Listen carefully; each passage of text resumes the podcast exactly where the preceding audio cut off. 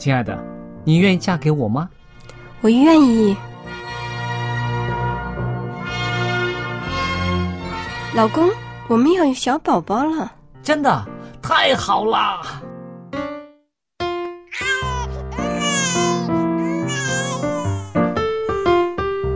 妈妈，妈妈，看我画的画，好看吗？真好看，宝贝画的太棒了，拿去给爸爸看看。爸爸妈妈，我去上大学了，你们都保重身体，我放假就回来。出门在外要注意安全。好好吃饭，天冷了，别忘了多穿衣服。好了好了，别多给唠叨。家里打电话哦。孩子啊，啥时候回来吃饭呐、你爸想你啦。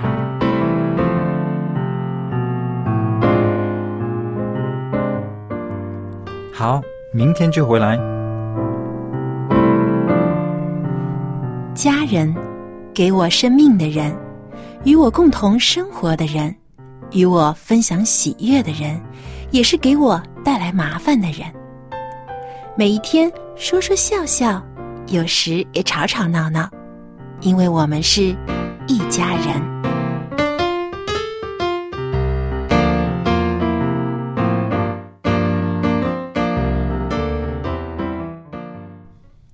不是一家人，不进一家门。亲爱的听众朋友，非常欢迎您收听希望福音电台一家人节目，我是主持人小杨。那么今天和我们在一起的呢，还有一位新朋友啊、这位是约翰弟兄。约翰弟兄您好。哎，你好，小杨。那约翰呢，他是一位非常有经验的传道人，在海内外呢都有传道的经验。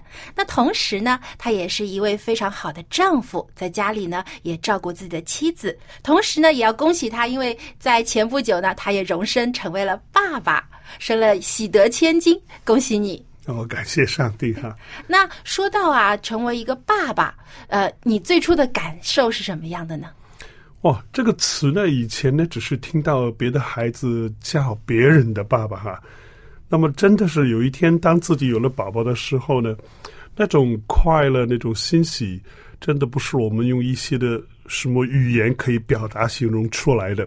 我真的是特别的感谢上帝，也真的能够稍微呢明白一些圣父爱圣子到底是什么样的一种感觉。虽然我们人不能够清楚的去明白，但是当看到宝宝那一刻的时候，真的是让我感受到耶稣基督爱我们的爱呢，对这个爱呢是有了一点啊深刻的一些理解。啊，约翰弟兄说的真的非常的好。我相信，作为每一个父母啊，真的当拥有自己的孩子的时候，才真正的体会到作为父母的那种快乐啊，感受到上帝赐给我们最宝贵的产业的那份珍贵。当然了，作为这个父母，当然也有许多辛苦啊，许多流汗的时候。特别是当宝宝刚刚出生的时候，因为很多新手父母啊，一定会手忙脚乱的。啊，特别是作为父亲啊，因为以前我们总是觉得，好像照顾孩子的责任呢，很多是妈妈的事情。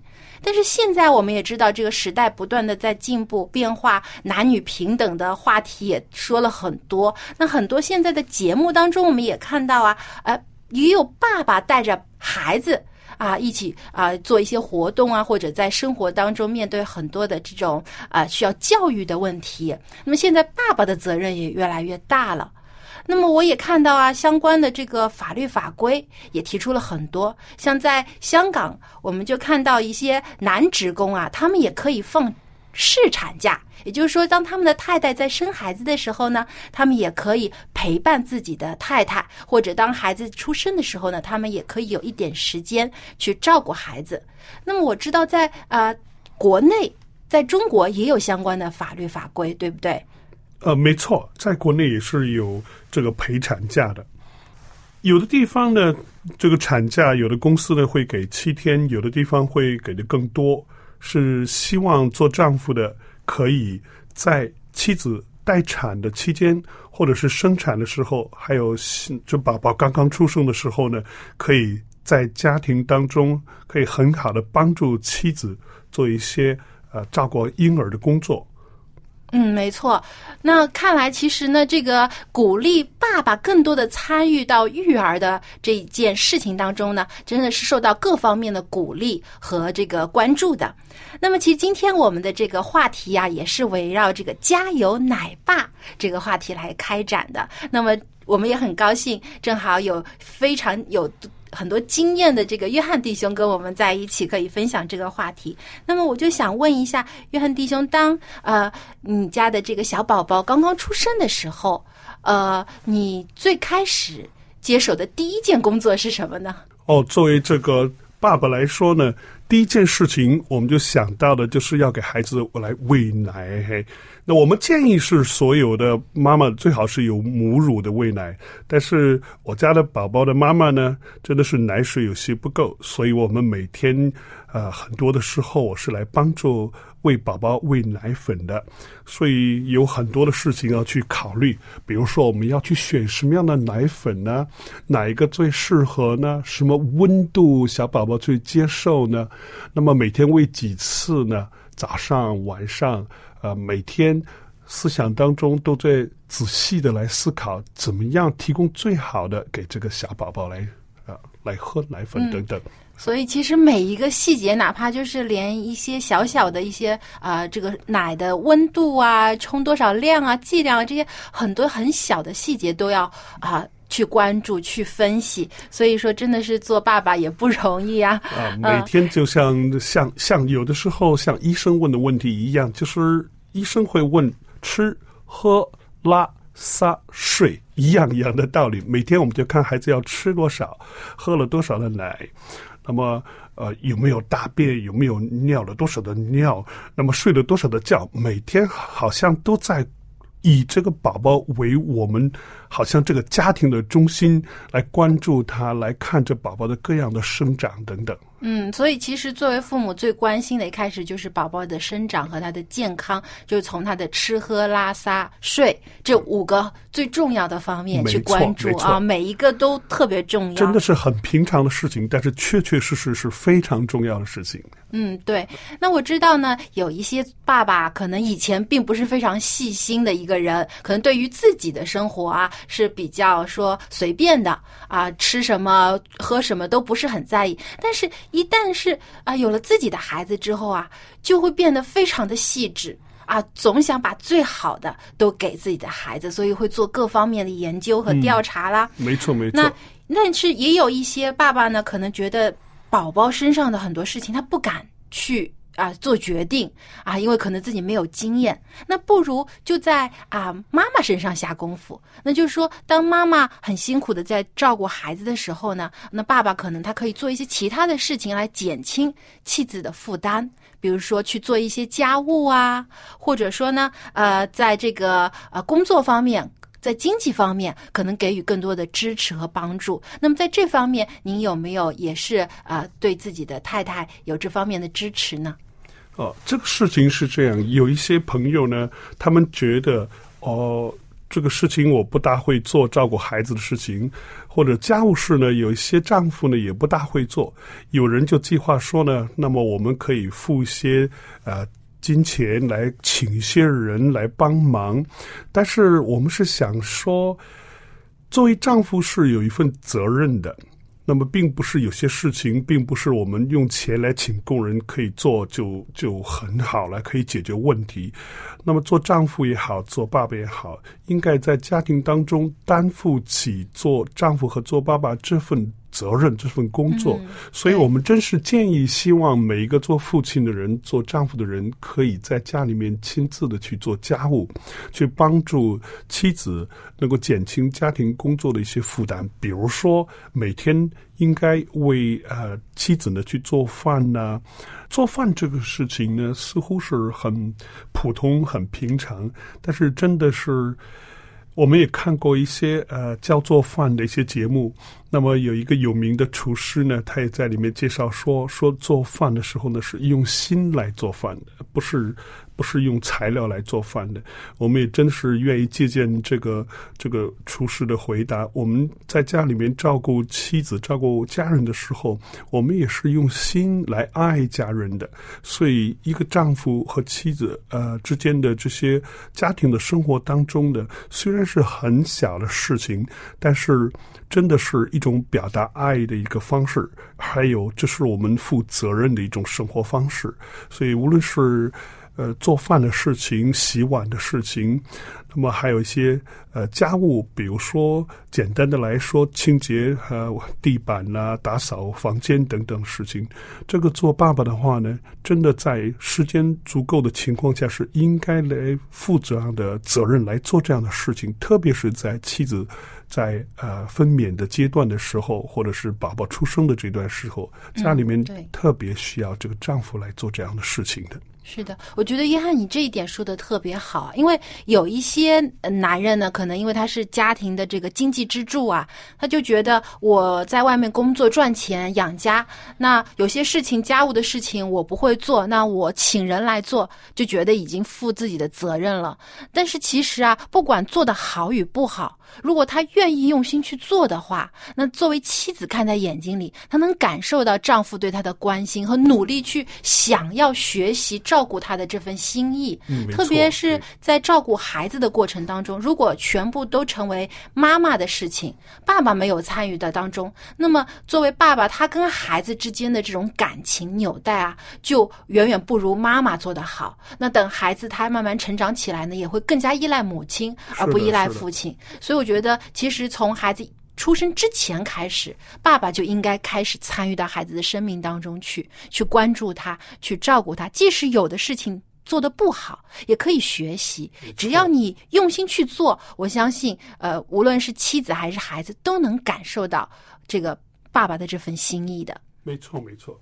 那么当然，有的时候啊，也有一些我听到有一些先生抱怨了，就是说，当妻子怀孕以后，到孩子出生这段时间呢，呃，可能孕妇的这个荷尔蒙啊，开始有一些变化了，可能作为这个妻子啊，就开始啊。情绪上面啊有一些波动了，经常呢就会把丈夫当成出气筒，对不对？那个有时候情绪突然一上来啊，连太太自己都控制不好。那么这个时候，作为啊这个丈夫，他应该怎么样去面对这样一个情绪变化无常的妻子呢？您有没有遇到过这样的情况？我们真的是很感谢上帝呢，就是在我妻子怀孕的期间，我们真的是感谢上帝给我们呃一个很好的一个情绪。当然，我们花上很多时间要去为妻子这段不同的怀孕期这段不同的这个身体状况呢，我们会为她献上祷告。我们这里也感谢上帝呢，是我妻子在怀孕的时候真的是啊、呃我们是很开心、很快乐的。但是我们也确实了解到一些，有一些呃，可以说有很多的做妈妈的时候呢，那么她的体内的荷尔蒙的分泌不同，造成一些啊、我们讲的就是坏脾气就出来了。嗯，那么做丈夫的应该怎么办呢？有很多做丈夫的呢，不知道怎么样处理这样的事情，甚至认为是不是妻子故意的，嗯，故意刁难呢、故意的，因为怀孕哈，觉得我已经怀孕了，所以你不敢惹我，你不敢哦碰我，所以是不是母凭子贵的那种嗯、是不是妻子故意的？那么做丈夫的呢？我们想请大家能够清楚的明白一件事情，这个是生理的正常的一种反应，并不是做妈妈的想要发脾气，而是她身体的荷尔蒙变化不同，所以会正常的一种反应。那么我们就要多包容，特别是呃，要想一下，呃，我们做丈夫的，我们叫我们叫做大丈夫，所以大家应该有一种包容的心啊。像呃，有一个例子来说，如果一滴墨水呢掉在杯子里面呢，杯子里面就变成啊、呃清洁的水呢就变成黑色了。不过一滴墨水呢掉在海洋当中呢，我们什么都看不到，海洋的颜色有什么变化。对那么我们知道，就是做丈夫的呢，真的要做大丈夫，要有一个宽广的心怀、胸怀。那么对妻子这样的一个状况呢，我们也应该清楚的知道她的原因是什么。她真的是是她体内的荷尔蒙生理的变化，是因为一个宝宝在她的肚子里面。那么我们也可以想想换位的思考，如果那个孕妇是我们男生是这个丈夫的，那么我们会怎么样呢？所以多多的为别人考虑，或者我们换位思考，我们就会把这个事情呢啊清楚明白。那么另外有一件事情就是，如果你的妻子不向你去抱怨，去向你。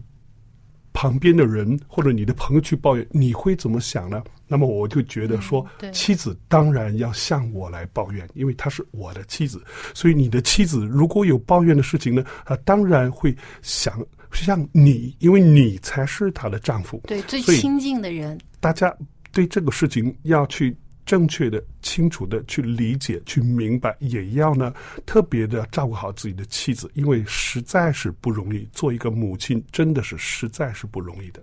嗯，非常谢谢我替所有的母亲谢谢约翰啊！你讲出来他们的心声，因为的确是在这个分娩前呢，很多的孕妇她其实是没有办法自我控制的，因为她这个荷尔蒙啊有起变化的话，生理的反应她没有办法控制，会影响到她的情绪。其实很多母亲她发完脾气之后啊，啊这个孕妇发完脾气之后，她就后悔了，她知道是当时自己没有控制住啊。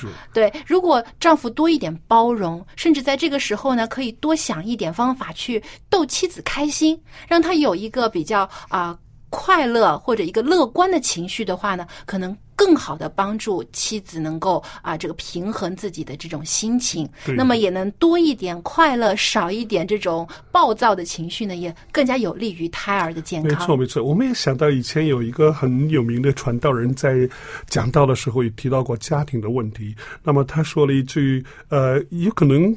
各位听众朋友可能知道了、听过的，就是他说：“呃，家里面不是讲理的地方，家里面是讲爱的地方。啊，所以丈夫和妻子之间的关系是爱的关系。哈，嗯，对，这个总结的很好。家里不是讲理的，而是应该讲爱。有了爱，就能包容一切了。嗯，好，那谢谢约翰弟兄今天跟我们的分享。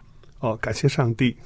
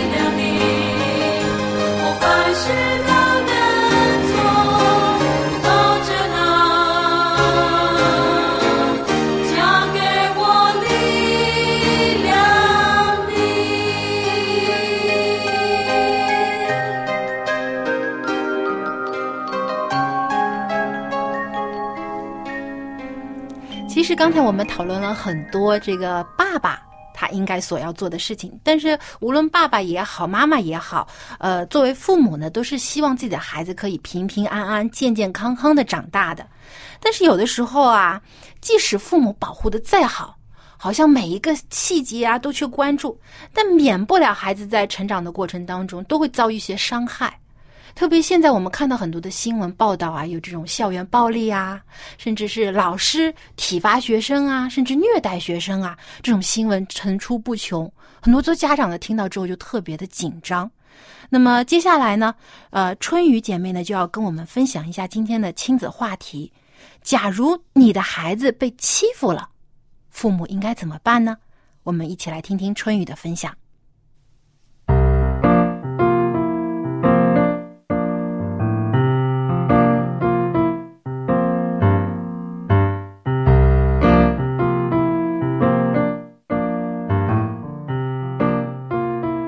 各位亲爱的听众朋友，平安！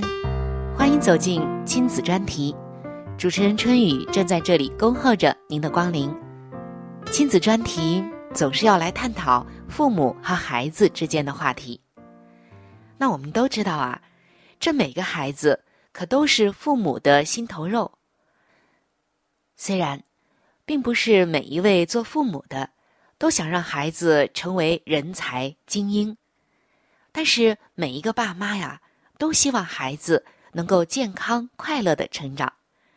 各位做父母的朋友，我相信您一定很认同我的观点，对吗？也许你的孩子很普通，但是你只希望他能够健康平安的长大就好了。总之啊，这平安最重要。尤其是在孩子还没有成人的时候，我们总希望。孩子能够在一个相对安全的环境中来成长、来读书，尤其是在他们年幼的时候，我们都不希望自己的心头肉被人欺负，对不对呢？所以，一个清晰的脉络就呈现在我们眼前了。什么脉络呢？从幼稚园再到小学，再到中学，做父母的。似乎都是要精挑细选，哪怕多花一点钱没关系的，就是不希望那些频频爆出的校园暴力和教师虐童事件发生在自己孩子身上。我相信每一个做父母的都不希望自己的孩子遇到这样的事情。甚至我看到啊，我身边呢有很多神经比较紧张、过于细腻的父母亲们。他们即使啊把孩子送到了他们认为安全的优质的学校，可以常常会莫名其妙的担忧孩子在学校的情况。我非常的理解做父母的心情，其实可以用一句话来总结，就是不希望自己的孩子被人欺负。可是，如果你的孩子被人欺负了，该怎么办呢？我们今天的话题就是，孩子，假如有人欺负了你，在圣经中有一节经文，我非常的喜欢，记载在圣经以赛亚书的一章十七节。这里说：“学习行善，寻求公平，解救受欺压的。”各位听众朋友，尤其是做父母的朋友，你知道我为什么喜欢？这节经文吗？因为在这节经文中，我看到了公平，还有解救。解救谁呢？解救那些被欺负的。所以，做父母的一定要在你的生活中活出这句话来。当你的孩子被欺负的时候，你要按着圣经的教导来行。虽然很多做父母亲的花了很多的心思，甚至是钱财。只希望自己的孩子能到一个安全、优质的环境中来成长，来接受教育。可就是这么简单的要求啊，有的时候也是不太容易实现的。那自己的孩子呢，当然是怎么看怎么宝贝，爱都来不及。可老师面对的可是一大堆的孩子啊，一个孩子闹哄一哄。两个孩子闹呢，也许会忍一下；三个，这可就真不好说了。如果有更多的，那老师会有什么反应？没有人知道。有位做妈妈的就跟我讲，他说：“我们家的小区曾经发生过这样一件事情。邻居家啊有一个小孩子，刚刚转到附近的一个幼儿园上大班。原本这孩子的性格呀活泼开朗，特别的可爱，一刻呀也闲不住。可是突然呢，大人们发现有一阵子，这孩子啊。”不爱说话了，总是默默的躲在家人的身后，经常看见他在楼下吵着，不想去幼儿园。孩子的妈妈一直呢没有在意，觉得这小孩子不愿意上幼儿园很正常啊。但直到有一天，保姆告诉他说，小孩子的身上有一点淤青，这妈妈才知道，原来孩子在学校。经常被欺负，而这欺负呢，并不是小伙伴欺负他，而是老师经常的管教而导致的。而这管教的方式啊，非常的奇特，挨饿罚站都是轻的，恶语相加、推推搡搡，甚至动一些手，都是日常的事情。亲爱的听众朋友，如果你是这个孩子的妈妈或者爸爸，你会怎么样呢？我相信，又心疼又生气，对吗？这孩子的妈妈也是这样，她一听到这个情况就急了，火冒三丈的跑到幼儿园质问老师。可结果呢，得到的答复是四个字：小题大做。老师甚至义正言辞的说，自己的做法就是没问题。父母如果不认可我们的教育方式，你可以转走。这下呀，把这妈妈气的是好几天都睡不着觉，还在家长群里求救，却没有一个人站出来帮他说话。甚至还有一些父母亲劝他：“孩子还小，你看也没落下什么毛病嘛，就算了吧，转走就行了。”可是，这位做妈妈的还是坚持要老师说一句对不起，因为他了解到，孩子被老师管教，并不是孩子犯了什么严重的错误，甚至有的时候孩子根本没有什么错，只是这整个的一个班级都闹哄哄的，老师呢脾气上来了，挨个的管教一番，所以他觉得自己的孩子太冤枉，被欺负的没有道理。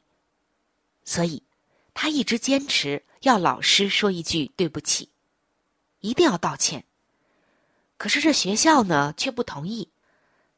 最后，这位妈妈请了一个律师，找了媒体，又找了学校更上面的一级，可以说呀，折腾了大半年。最终呢，这幼儿园的校长带着老师乖乖的拿着水果来家里。给孩子道了歉。后来，人们都问他为什么这么坚持，为这一件事情，你折腾大半年，值得吗？亲爱的听众朋友，你知道这个妈妈是怎么回答的吗？也许你觉得她只是为了给她的孩子出口气，甚至想要问学校讨个公平回来而已。但是，她的回答却是。她的孩子经常的问她，说：“妈妈，我是不是自己做错了什么呢？可是我怎么想，我都不知道我错在哪儿啊。妈妈，我究竟什么地方错了呢？”这个妈妈后来告诉我们说，她之所以如此的坚持，是因为她知道，这个世界并不完美。无论多么的严防死守，我们都无法保证孩子不受欺负。但是，我们至少应该帮他们来维护内心的秩序，让他明白，这个世界还是有是非对错的公理。让别人道歉是一件很不容易的事，但是道歉永远有力量。它能让孩子知道，错的不是他。亲爱的听众朋友，也许你觉得这位做妈妈的太过执着，但是我觉得他的出发点是对的。当他了解到实情以后，知道自己的孩子并没有什么错，而年幼的孩子在幼儿园里，他们所接受的很多的东西，都会成为一颗种子，将来长成一棵辨别是非善恶的大树。所以，不能够使孩子不明白公理，并且不知道是非善恶。圣经说：“温柔的舌是生命树。”乖谬的嘴使人心碎。我相信，对于年幼的孩子来讲，更容易使他心碎，而这个心碎是一直会延续到成年时期的。在他们幼小的年龄里，我们一定要帮助他们维护正义、辨别是非。我常常听到很多遇到类似情况的父母亲会这样说：“哎，现在这个时代。”本身就是有着很多是非颠倒的事情的，大环境就是这样。只要没伤着什么，没出什么大事儿，算了，就这么过去吧。也跟孩子说忍一忍。但是，我个人更同意这位妈妈的做法，因为她知道孩子的需要，她更知道幼小的孩子是否会长成笔直的大树。还是弯曲的大树，全在乎他所给的公义，以及他所给的一个正确的世界观。亲爱的做父母的朋友，上帝已经告诉我们：学习行善，寻求公平，解救受欺压的。那如果说我们对待别人都要如此，更何况对待我们的孩子呢？什么样的事情应该忍？什么样的事情不能够盲目的忍？希望在今天我们的心中都能够有一杆秤，这个秤的标准就是上帝的话。各位做父母的朋友，不知道听完今天的内容，你的心中又作何感想呢？非常的欢迎您能够来信告诉我你的一些想法，即使是一些不同的意见，我们都可以来交流。千万不要让我一个人在这里唱独角戏哦。好的，下一次当你的孩子受到了欺负，千万不要凭着自己的情绪和血气贸然行事，而是要用上帝的话语为他保驾护航，那么他就能够安全无忧了。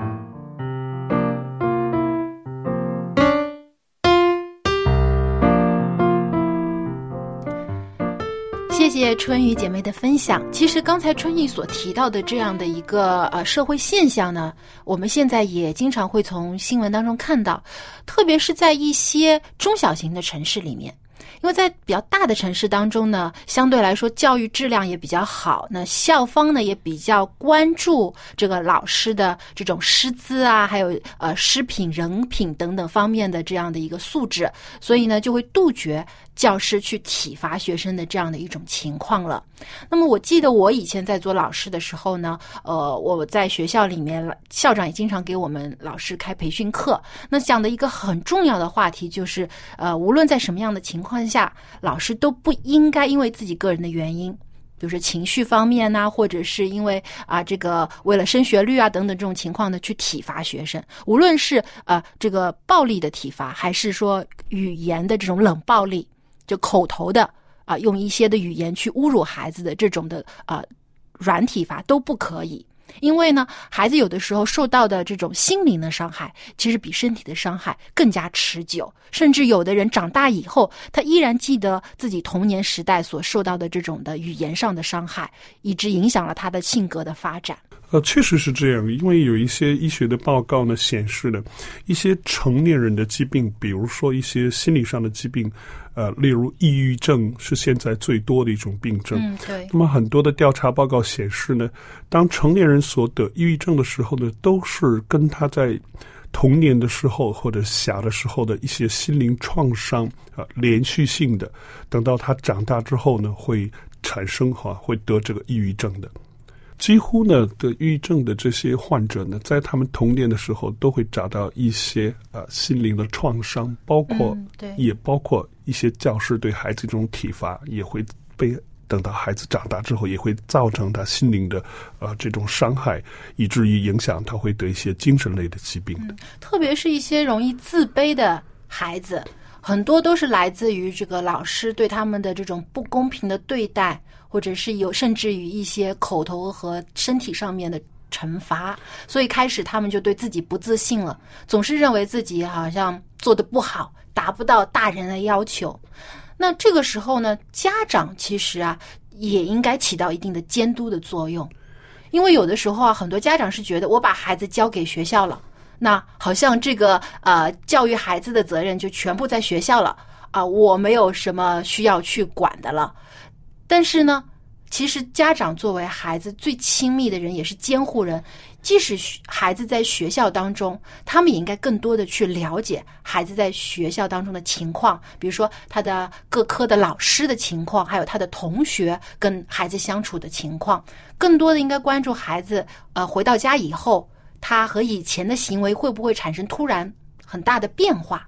像有些孩子以前很活泼、很开朗的，但是突然有一天到了家里，他就啊、变得很沉默寡言，不说话啊、也不愿意出门，甚至也经常说不想去学校。其实这个时候呢，家长应该有一些警觉了，应该知道孩子可能在学校当中发生了一些事情了，应该去更多的去啊、了解一下情况，然后帮助孩子能够克服这样的一个情况。对呀、对呀、我们知道，对于孩子的教育呢，真的是需要家长和学校双方面的，不管是在孩子的教育的学习的成绩上，还是在孩子的心理成长上，都是非常重要的。嗯，是的，学校的老师只是在学校的时候呢，将一些知识来教导孩子。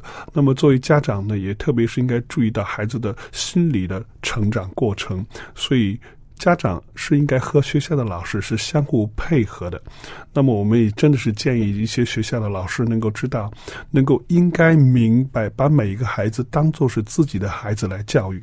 那么以爱心那么方式鼓励孩子，这样才会使孩子有一个健康的一个成长，不管是在知识上还是在心理上，都是做健康的。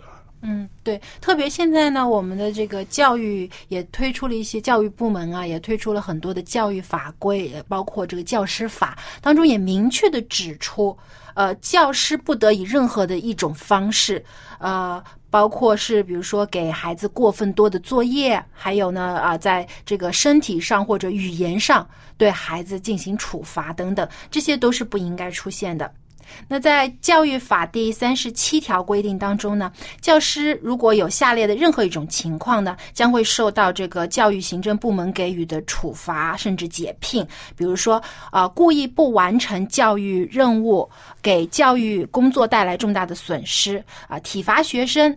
呃，品行不良、侮辱学生，甚至影响恶劣等等，那这些呢，都会就是构成这个处罚，甚至如果情节严重的呢，还要追究刑事责任。所以啊，作为老师，不单是传授知识，更多的时候，其实老师作为一个呃。学生眼睛当中的一个榜样，你的一言一行，你的个人的品格，也在影响孩子的成长。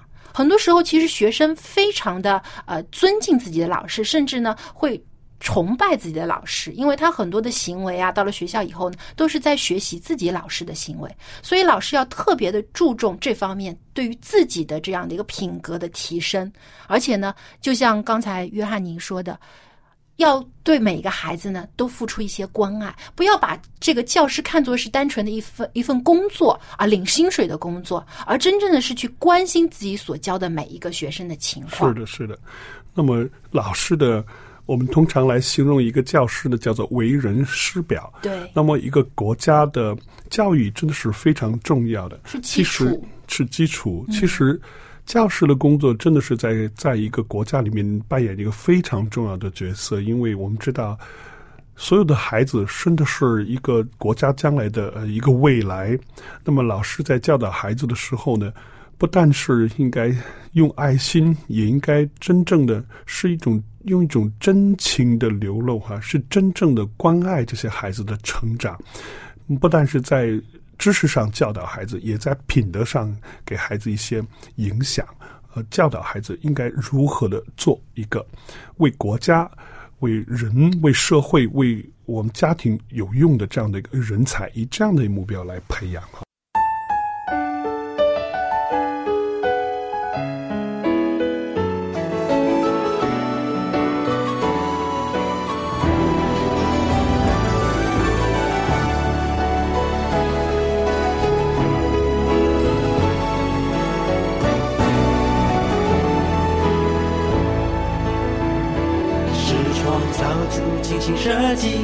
在世界是唯一，没有人能代替。在主眼中是宝贵机密，倘若有瑕疵，也是他美意。我和你是创造主精心设计，要快乐，要欢喜，在世上不孤立，生命尊贵要倍加珍惜，让我们天天颂扬他的名，让人知道他关心。我们都是因神的爱和为永恒而被造，所以活着要有崇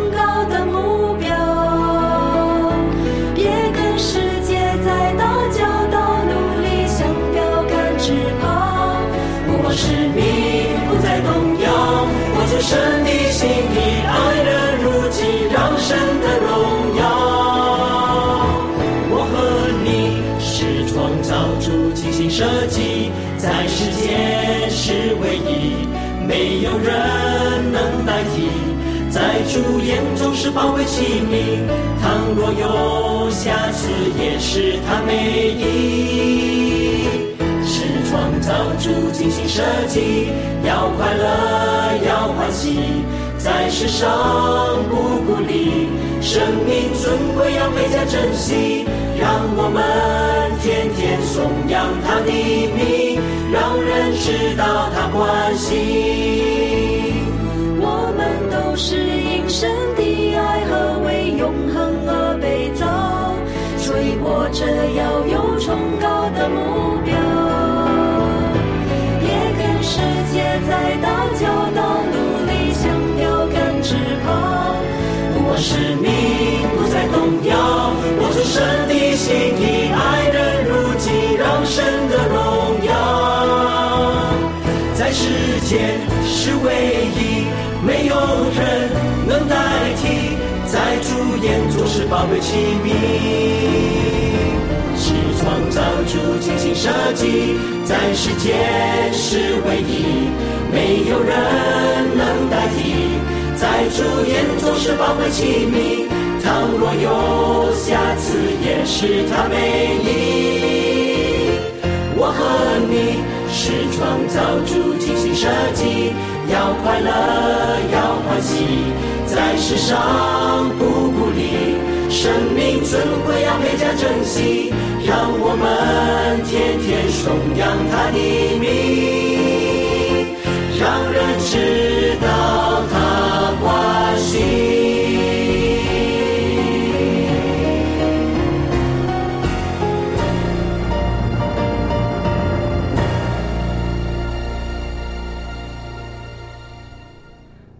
刚才我们聊了很多关于啊父母跟孩子之间的话题，那么接下来也要关心一下我们的老人家。啊，又到了我们家有一老如有一宝的环节了。今天呢，又请到了蔡博士跟我们一起分享老人家在冬季的时候呢，应该做怎样的保养。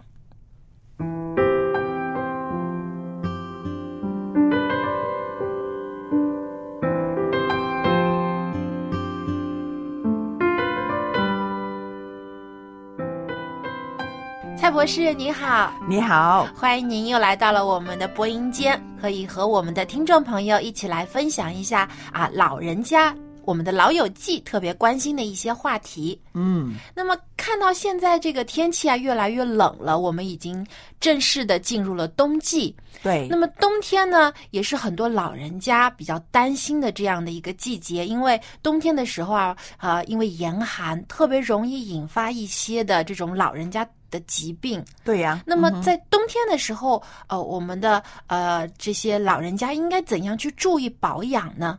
哦，当然，冬天的锻炼呢的好处啊，自然不用再说了，是吗？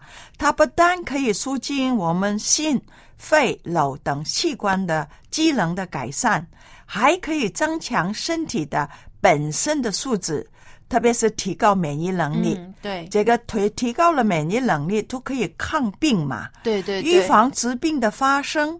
但面对老年人来讲啊，在冬天锻炼的时候，必须要谨慎一点，没错，因为呢，冬天的风险可能会高一点。对，我知道，因为冬天啊，特别是这个很冷的时候，特别早上啊，天气那么冷，就是年轻人都不愿意从被窝里起来出去锻炼，那老年人更加会因为这个严寒啊就害怕了。对，因为呢，在冬天的锻炼呢，我们有如果有几个好的习惯的时候，我们可以帮助身体的血液循环，特别那个微循环。冬天的时候，你会发微觉嗯，手跟脚都比较冷。对我们为什么有这个情？况呢？就是因为我们的手跟脚了，就是距离我们心脏最远的。哦，但是末梢神经，对，如果我们是有习惯做这个啊、锻炼的时候，我们可以增强这个循环，还可以帮助身体有这个新陈代谢。嗯，加快加快新陈代谢。对，因为呢，你年纪大的时候了，我们新陈代谢了就会减退的。嗯，因为我们年纪越大，我们失去的肌肉是越多，脂肪增值是越来越多。嗯，那么怎样的情况下了，我们的新陈代谢啊就会慢下来。如果慢下来的时候，我们可以做这个锻炼来补充。如果是没有这个锻炼来补充的时候，你的新陈代谢不好，你的免疫力不强的时候，就很容易得伤风感冒啊。因为冬天好像你刚才所讲，气温是过低了，还有除了这个气温过低，流行性病啊也嗯特别多。对对对，一些流行的这个传染病啊，还有一些这个呼吸道的传染病，特别容易在冬天爆发。对呀、因为由于我们冬天的气温低，我们的新陈代谢不太好的时候，所以我们不可以避免这些啊季节性的这些疾病。但是老人呢，晨跑的时候呢，可能会有问题哦，在冬天。哦，对哦，我之前就看到过一个新闻，就说嗯北京啊，就有一位这个六十多岁的老人家，他在早上很早的时候就出去晨跑，结果呢，就突然晕倒在路上了。嗯就因那个医生检查过后，就发现他是这个脑出血会导致的这个昏迷，最后甚至不治身亡。不错，因为呢，这个冠心病引起了一般的高峰期是在早上的六点到中午十二点之前的。哦，就是上午、嗯早上和上午的这段时间是冠心病高发的时间。嗯，它不单是有这个心梗，还容易有脑梗，也引起了这个心律失常。在这一段时间呢，尤其是冬天，为什么有这个情况发生呢？由于清晨的气温比较低，嗯会刺激我们神经兴奋，神经一兴奋的时候，就会令这个血管收窄。哦，就兴奋的时候，我们的血管就会这个收缩了。嗯哼，这个兴奋不是你的心情哦，而是你的交感神经本身的神经线里面的收紧。哈，收梗了之后呢，造成了那个血压波动了，引起脑血管、心血管的突然发作哦，所以有一些有高血压的一些老年人呢，如果在早上过早的时候出去做运动啊，就有可能会引起这些的疾病。对，所以我们呢就要注意，在这个情况下是怎么样可以避免不会有这个脑梗啊、心梗啊或者心律不正啊等等这些情况发生呢？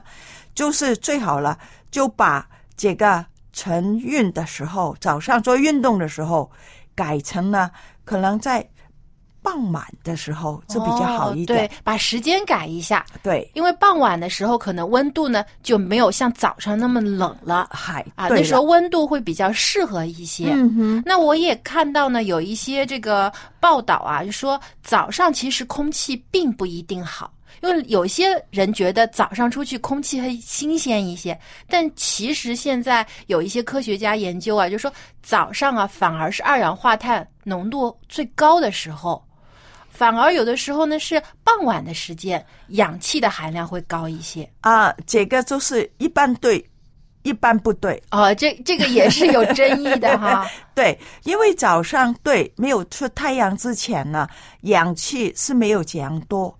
但是你要记住，经过了二十四小时的时候啊，呃，特别是晚间的时候，我们在二十四小时里面，白天的十二小时，很多汽车啊等等的废气也是很高的。哦，对，也要考虑到城市的这个污染。嗯，如果你是在啊、呃、早上的时候了，一般来讲呢，经过了八个小时，没有这样多高。这些汽车那个废气的时候了，所以那个时候虽然那个氧气没有怎样充足哈、哦，但是那个废气基本上对比来讲呢是很低的。嗯，所以你说你说研究说来，很多人都讲还是在傍晚的时候比较好了。第一，气温比较好一点呢；第二，就是啊、呃，就是那个气温的问题，那个氧气经过了八个小时、七八个小时的时候充足啊，但是那个废气本身那个污染。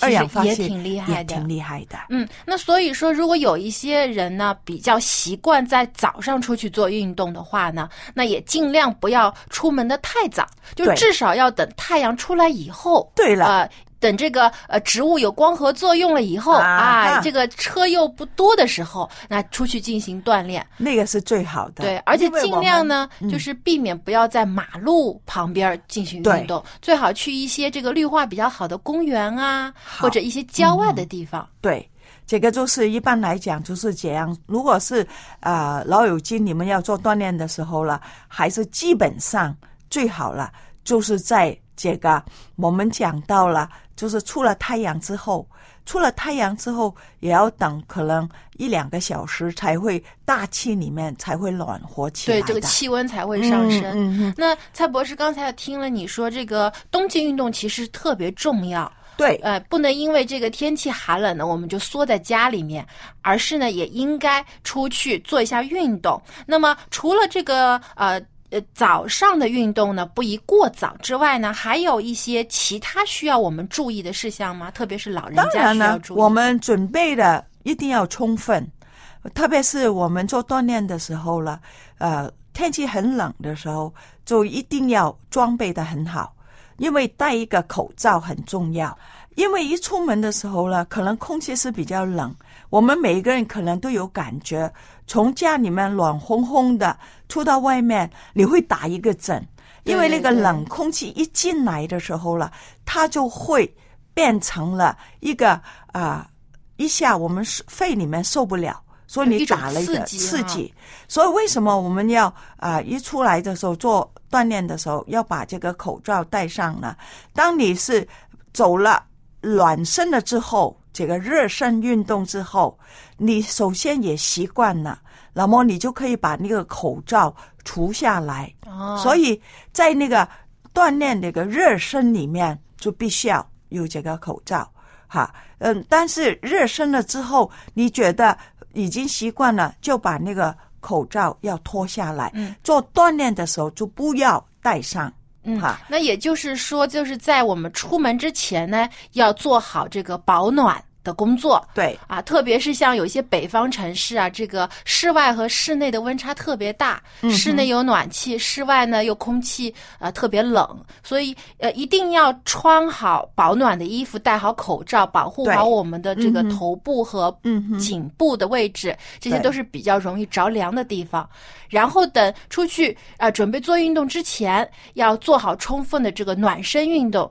就好像我们的车啊，现在到冬天也是打不上火，那也要暖车，人也要先做一下暖身运动。等身体预热了以后呢，正式开始运动的时候呢，再把这个口罩拿下来，再开始进行呃这一天的这个需要做的锻炼。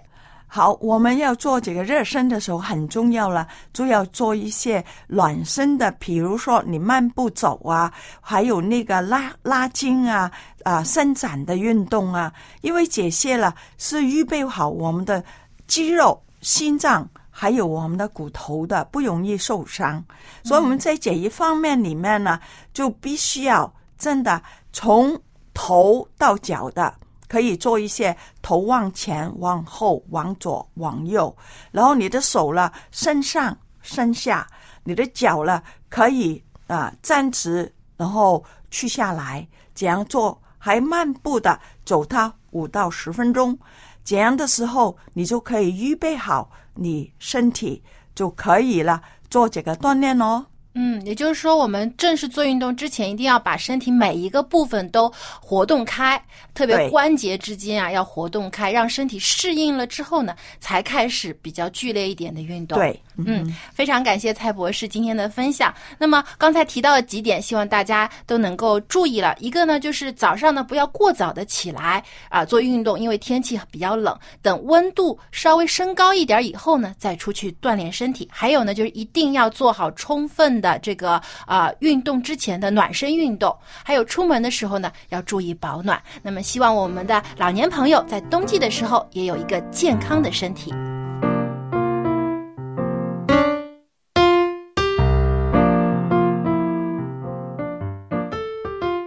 那谢谢蔡博士的分享。其实我觉得不光是老人家啦，那个儿童啊、成年人啊、青年人啊，其实在冬季的时候也要注意锻炼，对不对？